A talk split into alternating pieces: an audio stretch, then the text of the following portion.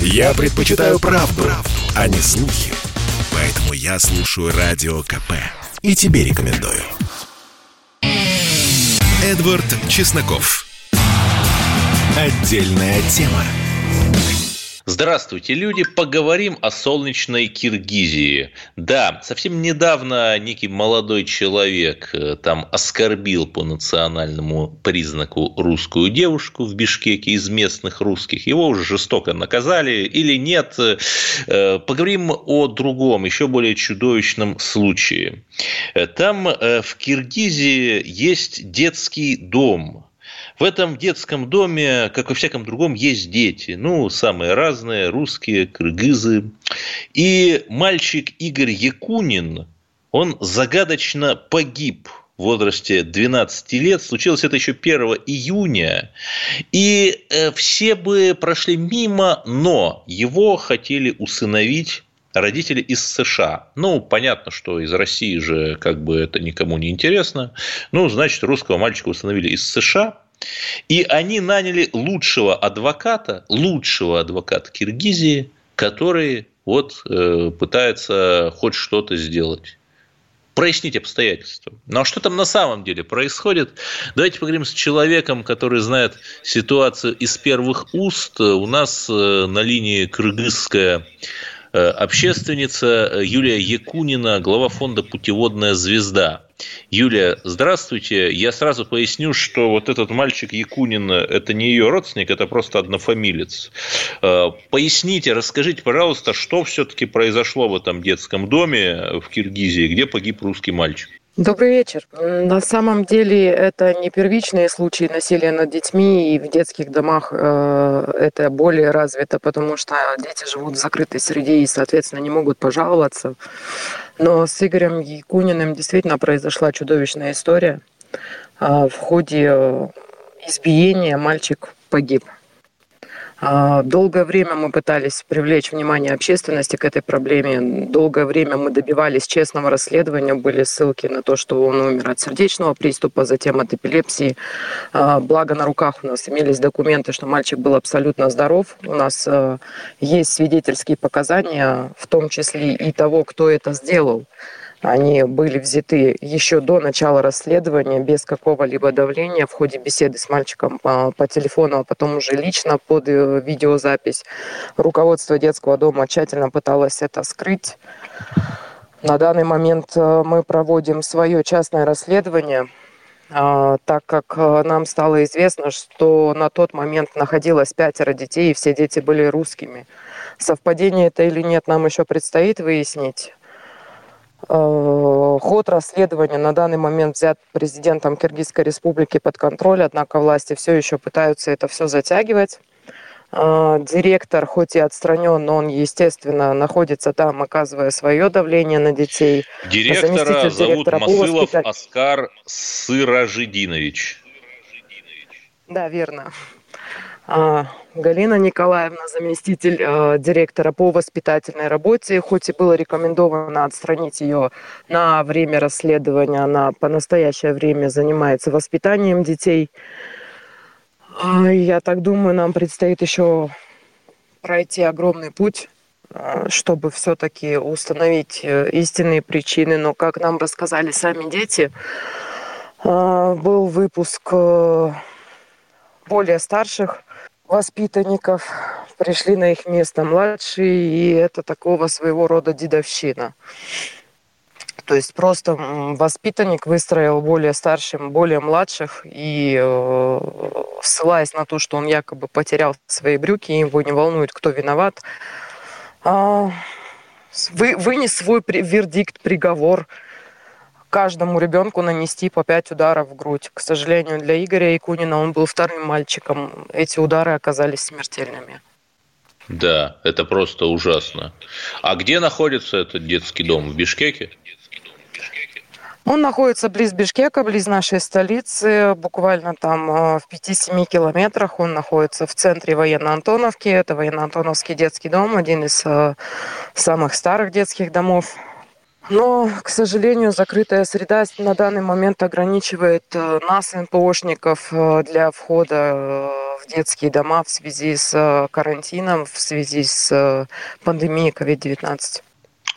Да, я даже не знаю, что сказать.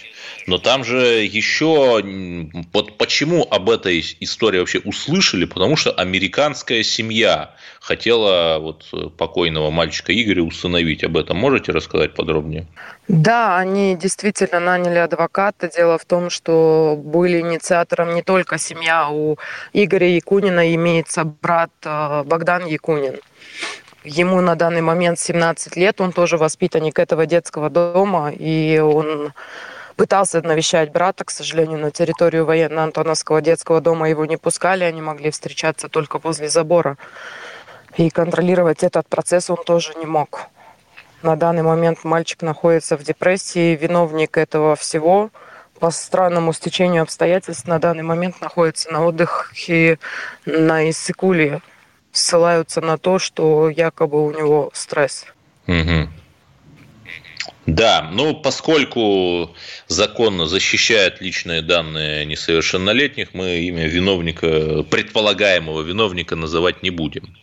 А вот как вообще ситуация с осыновлением? То есть у меня вообще сложилось впечатление, что русским русские в Казахстане не нужны, то есть, простите бога ради, в Киргизии не нужны, и, и России они не нужны. И вот только какие-то добрые американцы иногда помогают. Дело в том, что да, проблема усыновления стоит очень остро на данный момент, э, потому что э, органы э, опеки скрывают многие данные. То есть у нас огромное количество усыновителей на самом деле готовых взять под опеку детей, но добиться самой опеки крайне сложно. У меня у самой имеется четверо приемных детей, которые потом по той или иной причине оказались у меня и все эти дети оказывались в очень сложной ситуации. Такая же ситуация у нас по еще одной воспитаннице. Это воспитанница Чуйской школы-интерната. Ей буквально искалечили все образование. То есть она училась в первом классе, ее перевели в пятый, шестой, седьмой, девятый. Она оказалась на улице, подверглась групповому изнасилованию. На данный момент ей 15 лет, она малышу Это, ее уже понимаю, годик. Это недавно было, да? Да, эта история началась в 2019 году, продолжается она по настоящее время, и там по тем же стечениям обстоятельств тоже была американская семья, которая готова была взять ее на усыновление. По настоящее время с ними поддерживаю диалог, и они очень пекутся о судьбе девочки. Но в попытке сокрыть у нас э, детские дома подчиняются Министерству образования. Министерство образования в попытке сокрыть все эти факты аннулировали факт ее рождения – юридические. Вот нам только в этом году удалось добиться и восстановить ее документы. Это просто ужасно. Тут единственное, что может помочь, это, конечно, максимальная огласка в СМИ. Мы со своей стороны попытаемся тоже что-то сделать, чтобы это не только на радио прозвучало, но и в других. Но давайте поговорим о другом. В... Регулярно я сталкиваюсь со случаями, просто читаю в СМИ, что мигранты там, из Киргизии, из других стран Средней Азии, девушки рожают детей – и просто бросают. Там в котельниках женщина в хостеле, например, просто оставила ребенка. Не от хорошей жизни, конечно, у них просто нет денег, и, в принципе, они не могут содержать. Вот вы с такими случаями сталкивались? Что можно сделать? Да, мы сталкиваемся с такими случаями регулярно. К сожалению, проблема не только финансовая, проблема в менталитете. То есть здесь э, огромным позором считается, если девушка родила вне брака, либо это был брак, но муж от нее ушел, то есть она практически не имеет шансов э, в дальнейшем на будущее. И это одна из э, таких глобальных причин, потому что женщины просто боятся свою семью они могут остаться одни без какой-либо поддержки. И необходима действительно большая работа, чтобы, ну, если уж рожают, то хотя бы не выбрасывали детей как котят. Ну и детские дома, как мы видим, сейчас тоже уже не выход. Потому что дети здесь, они по сути бесправные существа, особенно с детского дома они выходят без копейки денег. Не так, как в России, то есть им не дают жилье, не дают Ох, я шансов, видели бы вы, выжить. Видели бы вы то жилье в кавычках, которое детям дают. Это постоянно журналисты пишут вы знаете, статьи. Я сама, я сама как ни странно, гражданка России. Я сюда переехала 6 лет назад, но все-таки это лучше, чем выйти вообще без какого-либо соцобеспечения, без э, толком образования, потому что все колледжи в основном находятся в частных руках, и дети попросту не могут себе позволить оплату за колледжи. Так еще и без какого-либо жилья, хотя бы общежития. То есть, по сути, им да. выдают в 16 лет, и, и то, а многим в 15 и в 14 чемодан на руки, и до свидания. Да, это просто чудовищная история. Мы призываем коллег-журналистов осветить ее. Спасибо. С нами была Юлия Якунина, глава фонда «Путеводная звезда», помогающего воспитанникам детдомов в Киргизии. И слушайте радио «Комсомольская правда», потому что в следующем блоке мы поговорим о дерусификации в Белоруссии. Слушайте и ни в коем случае не переключайтесь, потому что дальше будут еще более страшные истории, хотя, казалось бы, куда уж страшнее. Но, увы, слушайте. Эдвард Чесноков. Отдельная тема. Я слушаю Радио КП, потому что здесь Сергей Мартан, Дмитрий Гоблин-Пучков, Тина Канделаки, Владимир Жириновский и другие топовые ведущие. Я слушаю Радио КП и тебе рекомендую. Эдвард Чесноков. Отдельная тема. Можете ли вы себе представить, чтобы из партии «Яблоко» выгнали человека за русофобию? Можете ли вы представить, чтобы из гестапо прогнали за жестокость?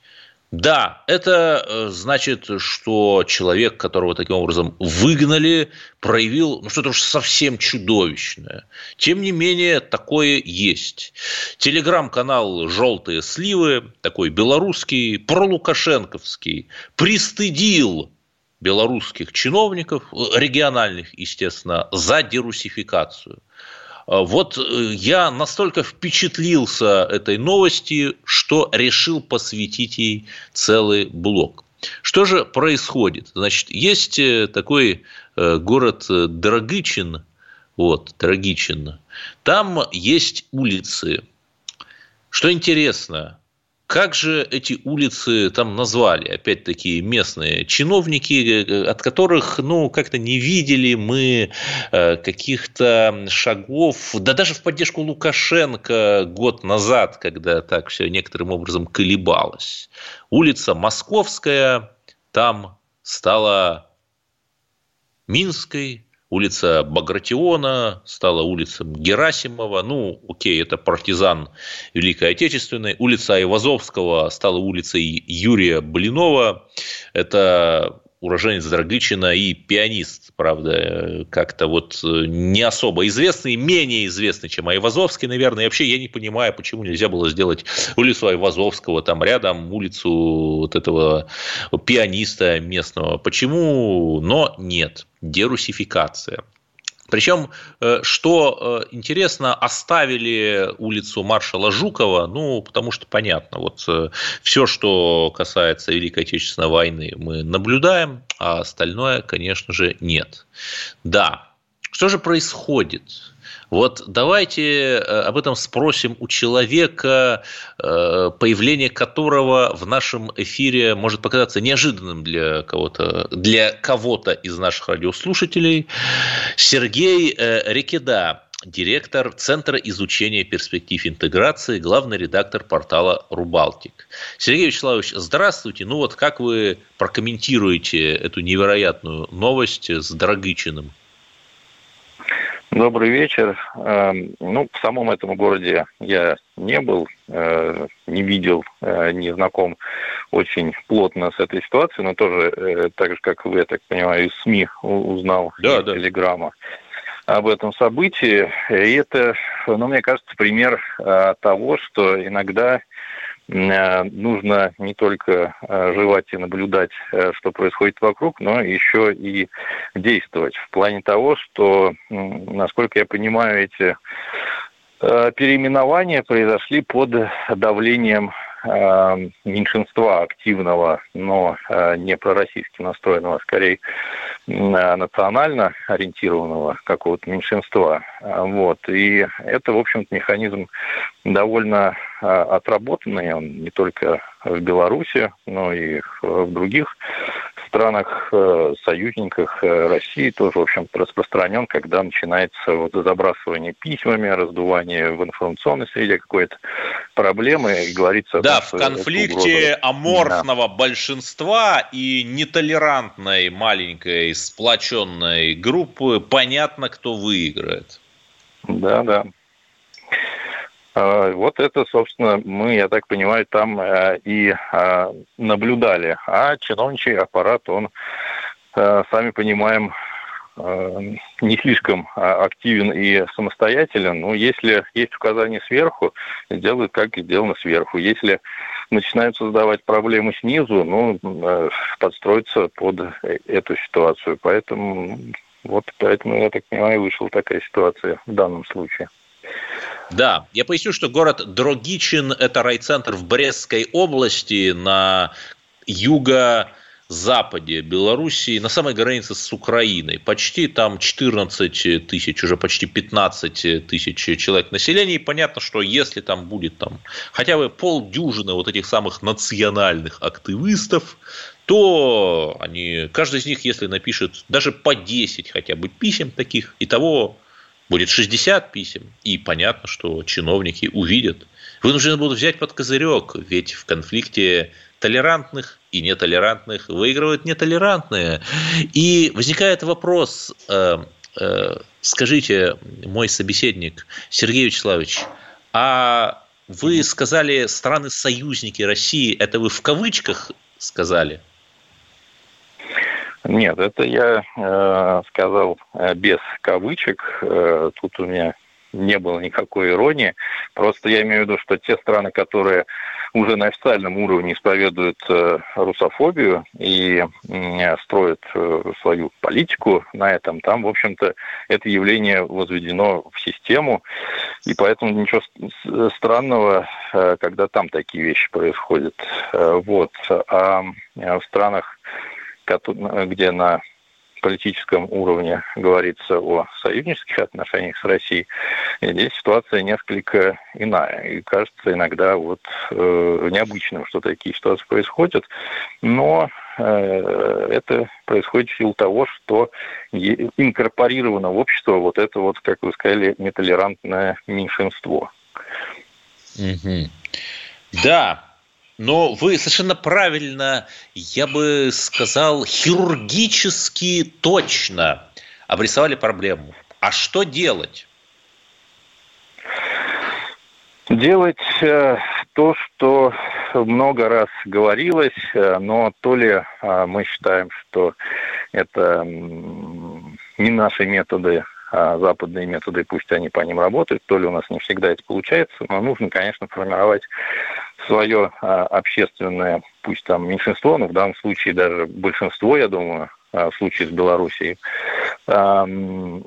большинство людей, которые будут в данном случае вот противостоять вот этому переименованию и защищать те наименования, которые были а, а в случае, когда происходят какие-то э, вещи, которые э, откровенно какие-то русофобские или там антироссийские, тоже также заваливать письмами, поднимать в СМИ э, эту проблему, привлекать к ней внимание, добиваться того, чтобы эти действия не были сделаны. Да, это хороший план, и он мне нравится, но у нас же было 20 лет, и которые мы, по сути, ничего не делали, да, там договаривались иногда с коллективным Януковичем, то есть с элитами, и все. Вот не кажется ли вам, что время упущено? Ну, нет, время э, в, какой, в какой-то мере оно, конечно, упущено, но это не значит, что нужно сложить руки и плыть по течению. Ситуацию исправить еще можно, э, нужно просто действовать. Но я говорю, у нас как-то такое ощущение, что это что ли синдром Беловежских соглашений, где, э, после которых мы решили, что достаточно собраться и подписать на уровне элит Э, какое-то соглашение, о чем-то договориться, а общество это просто примет, согласится, будь то там развал страны или э, какие-то э, соглашения там не такие масштабные. И поэтому с обществом работать не нужно, не нужно поддерживать симпатии в этом обществе. Но, возвращаясь к вашему вопросу, нет. Не поздно еще этим заняться. После 2014 года как-то, мне кажется, мы стали больше этому вниманию, э, вниманию уделять, но э, вопрос об эффективности, он остается. Да, но, например, мне рассказывали минские друзья, что там есть Дом Москвы, такое вроде бы э, учреждение, которое должно было бы стать хабом для продвижения русской культуры. Но, например, любой желающий может арендовать Э, этот дом, например, для гей-вечеринки. Нет, я не шучу, не шучу. И э, если вы попросите э, руководство Дома Москвы в Минске, как мне сказали, я не знаю, может быть, врут, все надо проверять, угу. фейки. Угу. Завесить ну, да. эмблему, там есть эмблемы, там убрать флаги России внутри, да, в помещении, там вот этот вот герб, э, в общем, всю символику, так или иначе связанную с Россией, завесить. Они это с радостью сделают, ведь им деньги заплачены. Еще раз говорю, может быть, это какой-то бред, но вот мне так рассказывали. Ну, я такую историю сейчас от вас первый раз услышал. Э, может, конечно, такое было, может и не было, но проблема все равно обозначена верно в том плане, что деньги оказываются важнее э, ценностей, важнее э, какой-то политической позиции. И э, здесь проблема как раз в том, что, мне кажется, мы даже намеренно не формулируем какую-то четкую свою позицию, ни политическую, ни ценностную. Ну вот вспомним последние даже заявление президента о том, что вот э, спрашивают часто про национальную идею, а национальная идея это э, вот э, чтобы было 2-3 ребенка. Э, ну, такой вот, мне кажется, специальная э, позиция, чтобы не делать ставку на какую-то определенную идеологию, определенные ценности, чтобы не сокращать пространство для политического маневра. В этом да, есть спасибо, свои плюсы, своя сила, спасибо, но есть и минусы. Славович, Сергей Рикета, Рикет, Рикеда, простите, центр, директор Центра изучения перспектив интеграции, главный редактор портала Рубалтик был у нас на линии. И 8 800 200 ровно 9702. Позвоните и скажите, как же нам защитить соотечественников за рубежом. Или, может быть, у нас есть более важные задачи. Хотим вас послушать. Эдвард Чесноков. Отдельная тема.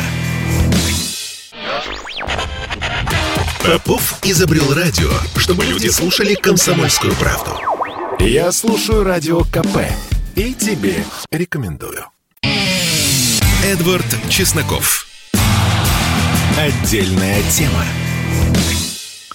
Да, друзья мои, поскольку в пятницу вечером больше нечего обсуждать, кроме как геев, давайте обсуждать геев, сражаясь, безусловно, с гомофобией, выступая за новое, прекрасное и светлое будущее России.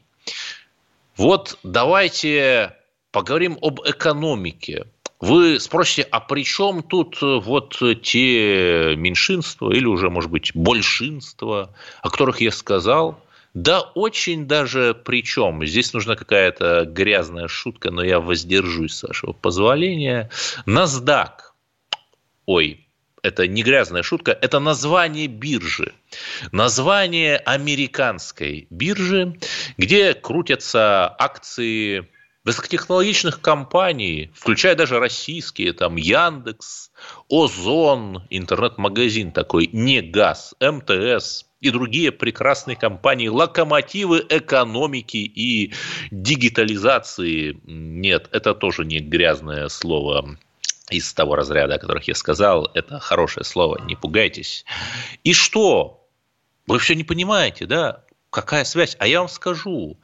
Э, начиная со следующего года, это сообщает э, газета «Le Monde», Непонятно, правда, почему не американцы, но допустим.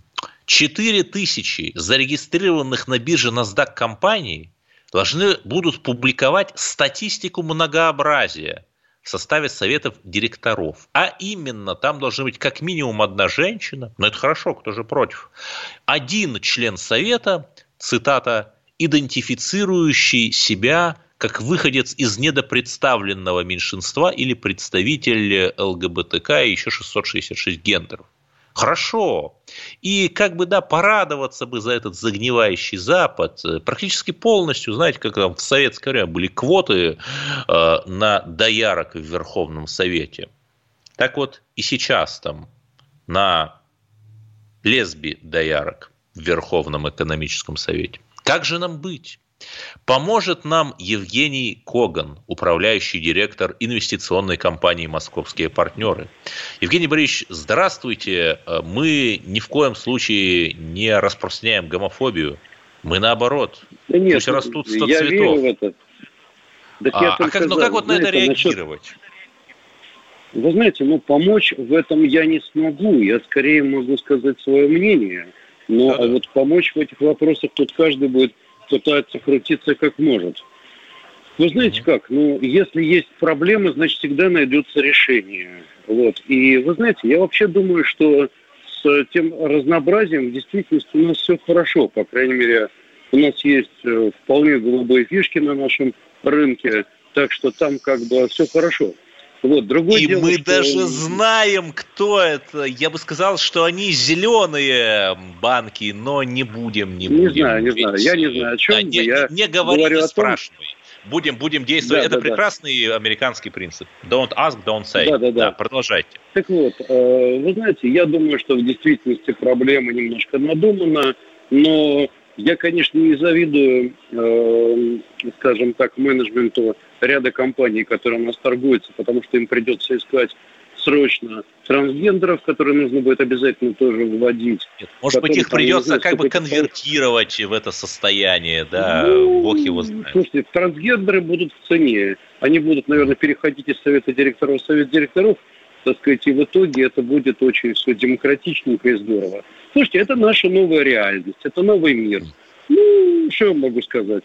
Мы его получили, ну, теперь давайте наслаждаться этим миром и не сильно переживать. В конце концов, ну, вот пришел Трамп, да, э, так сказать, с одной стороны, для кого-то холера ясная, а для кого-то каждый день читаешь и повод, ну, улыбнуться.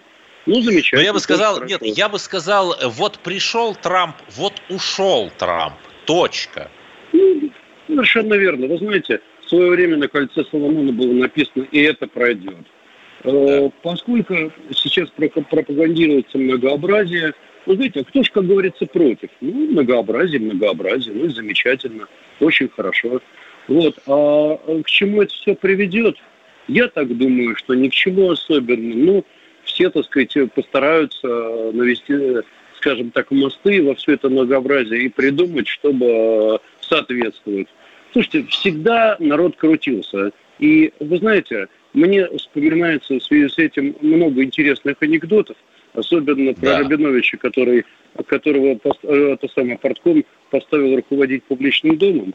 Вот. Э, это прямо анекдот про это. Ну, я думаю, что разберутся. И Рабинович выкрутится, и, и, скажем так, нынешние наши озоны и прочее, они все выкрутятся, все будет хорошо. Поэтому, да, я на самом деле а мы знаю. с вами насладимся многообразием. Да, знаю, как э, нашим компаниям э, пролавировать, вылавировать между этой э, Сциллой и Харибдой. Например, зарегистрировать какой-нибудь филиал в Эстонии. Я думаю, что они у них уже есть. Назначить в члены совета директоров русского и сказать, эстонцы угнетают, не эстонцы, конечно, националисты угнетают там русских, они там недорепрезентированное меньшинство. И вот, пожалуйста, Ваши требования выполнены, господа. Э, больше того, у нас есть Антон Красовский, который, в общем, как бы себя называет э, представителем этого меньшинства. Вот давайте Антона Красовского в члены Совета директоров Яндекса, МТС, Озона и других прекрасных компаний, Mail.ru назначим сразу, дадим ему э, корпоративный пакет. Вот. Почему нет? Э, вы знаете, во всем этом деле э, ничего страшного принципиально нет. Где-то улыбнемся, где-то скажем, где-то пожмем плечами. Меня не это волнует. Меня волнует, если честно, падение эффективности. Дело в том, что мы же понимаем, что в советах директоров должны быть действительно достойные люди и прежде всего профессионалы. А если принцип профессионализности будет заменен на принцип многообразия, значит, мы видим снижение качества корпоративного управления. Это если уже без шуток, если перестать да. стебаться над этим делом. Ну, значит, мы все это заслужили. В какой-то момент пойдет, э, изменится тенденция. Ну, значит, жизнь такая. Ничего страшного, слушайте. Ну, зато нам будет с вами не скучно. И после этого наша почта России побьет их э, толерантные DHL и другие предприятия, которые загнутся от толерантности. Э, давайте, если серьезно, поскольку вот вы эксперт по инвестициям, э, если человек хочет приумножить свои капиталы, то во что им инвестировать? Может быть, купить биткоины или знаете, так много реклам везде, дай нам деньги, и мы дадим тебе 30% процентов в день. Как думаете, стоит им верить? Вы знаете, верить стоит здравому смыслу и своему образованию. 500% в день кто обещает, или 30% в день, это же не важно. Это все из области, понятно, мошенников. Теперь, если серьезно, крипта, ну как, крипта у нее есть, в общем-то, определенное будущее, но инвестировать в крипту, а вы готовы свои пенсионные накопления? Я, например, нет. Я думаю, что ни один здравомыслящий человек все свои пенсионные деньги вряд ли.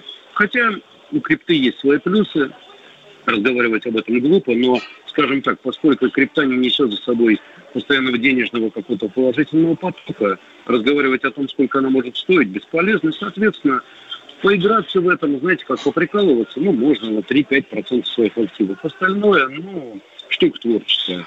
Вот. А во что сегодня вкладывать? Вы знаете, есть много отраслей, которые, на мой взгляд, весьма не то чтобы недооценены, а скорее в тренде. Uh-huh. Вот посмотрите, например, сектор кибербезопасности. Вы же понимаете, что очень скоро по нашей жизни бюджеты корпораций и вообще вот бюджеты глобальные э, структур, которые занимаются кибербезопасностью, будут сравнимы с бюджетами оборонными. Почему?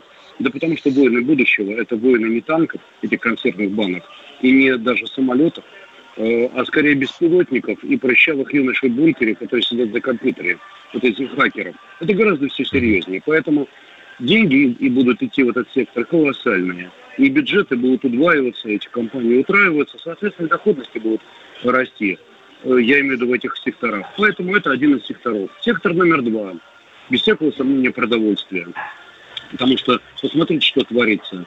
Э, спрос и посмотрите, какие цены. Соответственно, я думаю, mm-hmm. что будет массированная инвестиция в это. Третье. Без всякого сомнения, следующая революция, которую мы видим в технологиях, это прежде всего революция в медицине. Она, собственно, идет. И мы видим сегодня революцию биотехи, которая приводит, приведет к кардинальным изменениям ко всему тому, что связано с медициной. Соответственно, э, я думаю, что вот сегодня мы наслаждаемся ростом там, цены на Модерну, допустим, или на Pfizer, или там еще на что-то. Завтра мы увидим Э, рост цен на все то, что связано с медициной, с медицинскими технологиями, современными медицинскими инструментами там, и прочие-прочие компании, там, а-ля Fisher и так далее. А, что еще? Знаете, есть много очень отраслей. В мире становится неспокойно. Вы меня сейчас обвините в том, что я, так сказать, пропагандирую не совсем этические инвестиции, ну, простите. Но я думаю, что со временем все больше и больше будут бюджеты э, вот таких компаний, как Lockheed, Kratos и другие, потому что в мире становится неспокойно. Тоже Абсолютно согласен. С нами был Евгений Коган, управляющий директор инвестиционной компании «Московские партнеры». А этичными инвестициями пусть занимаются американцы, спустившие в Афганистане триллион долларов и распилившие его, о чем открыто пишут сами же американские СМИ. 8 800 200 ровно 9702. У вас остается последний шанс позвонить в прямой эфир и сказать, надо ли нам защищать соотечественников за рубежом и как их защищать. И вот как раз раз мы через минуту поговорим с одним из них, с русским соотечественником за рубежом, э, о том, что происходит в Латвии с захоронениями советских воинов. Оставайтесь на волнах радио КП. Эдвард Чесноков. Отдельная тема. Слухами земля полнится. А на радио КП только проверенная информация. Я слушаю «Комсомольскую правду» и тебе рекомендую. Эдвард Чесноков. Отдельная тема.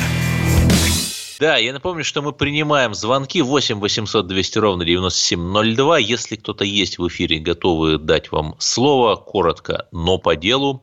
А у нас сейчас на линии Руслан Панкратов, русский соотечественник в Латвии, председатель латвийской партии Рицибас или Действие. В чем проблема?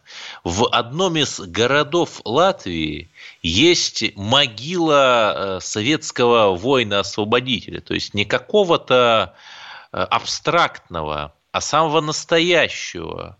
И понятно, что уже давно покушаются все эти нехорошие люди, латвийские националисты на эту могилу. И э, что же им мешает? Что же им мешало ее перенести? Вот давайте спросим у самого Руслана. Руслан, здравствуйте. В каком Добрый городе вечер. это происходит? Что это за советский воин? Что там за история? Э, это маленький городочек э, Мадунен, э, уже ближе к границе с Российской Федерацией. Это генерал Якунин. И для нас, конечно, стало крайне неприятной новостью то, что санкцию на то, на перенос, на перезахоронение выдало именно посольства Российской Федерации в Латвии. Вот это э, интересно. Возможно... Вот, вот просто невероятное совпадение. Дело в том, что мы говорили про мальчика Игоря Якунина э, в начале этого блока, который погиб в детском доме в Киргизии. А это тоже его однофамилец, генерал Якунин, собственно, советский солдат, офицер, который освобождал Латвию и там погиб. А, да. Но я не совсем понял, то есть э, есть какое-то межгосударственное соглашение, да, по которому безусловно, все, э, все, да, все когда-то советские захоронения, сейчас э, они, ну, по, по праву наследования Российской Федерации, наследия СССР, переняла все эти договора, и есть, существуют международные договора, когда э, Латвийская Республика обязуется также бережно относиться к могилам, как это было в Советском Союзе Союзе. И э, любые какие-то манипуляции, какие-то действия любого характера, э, хозяйственная обработка, там что-то чего-то, всегда должно согласовываться именно с представителями Российской Федерации. В данном случае мы говорим с вами о посольстве.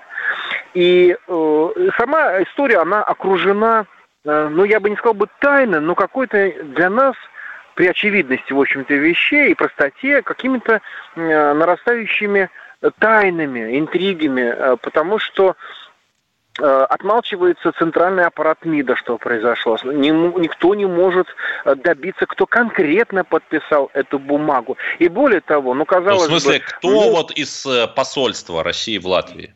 Да, кто, кто инициировал? Потому что смотрите, что происходит. Не просто, значит, как, какой-то якобы, как история с чего начинается, якобы какое-то местное население, я уже не знаю, это организация, история тоже умалчивает, попросила перезахоронить Э, генерала Якунина в какое-то другое место, в какое не указано.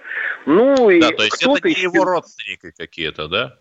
Нет, вот в том-то и дело. Вот в чем, ну, не знаю, коллизия, казуистика в том, что нет, это как, какая-то общественность в Мадане, которая это, вот как мозолила правило, это всякие термоядерные националисты местные, сидящие на ну, грантах просто всего. за логических ну, Да, скорее всего, они это преподнесли, что вот нам некомфортно, неуютно, и мы типа в Европе, что это такое.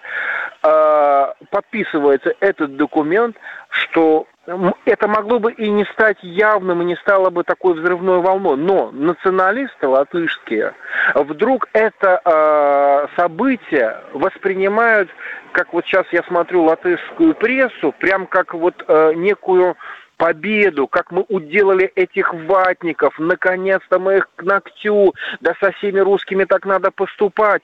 Полный бред э, русофобского вот этого м- пещерного оскорбление вот этих идет сейчас, и уже они уже депутаты, это не просто какая-то рядовая там интеллигенция, это депутат Сейма, это глава э, комиссии по международным делам говорит, ну вот наконец это первая ласточка, это значит скоро, э, хотя вот там все говорят, что это невозможно, но вот совершенно скоро мы из Риги уберем памятник, обелиск, вот это целый мемориальный комплекс, посвященный освобождению Риги, и ну там да, на этом это важно, делаем... как бы под видом под видом переноса останков производится демонтаж вот самих этих памятников воинам-освободителям, да? да? Демонтаж, э, саму идею уничтожения. Ведь э, Латвия все 30 лет уже переписывает историю, геро- героизация нацистских преступников. Все это э, звенья одной цепи. И вот теперь, пока центральный аппарат МИДа отмалчивается, все-таки просачивается информация,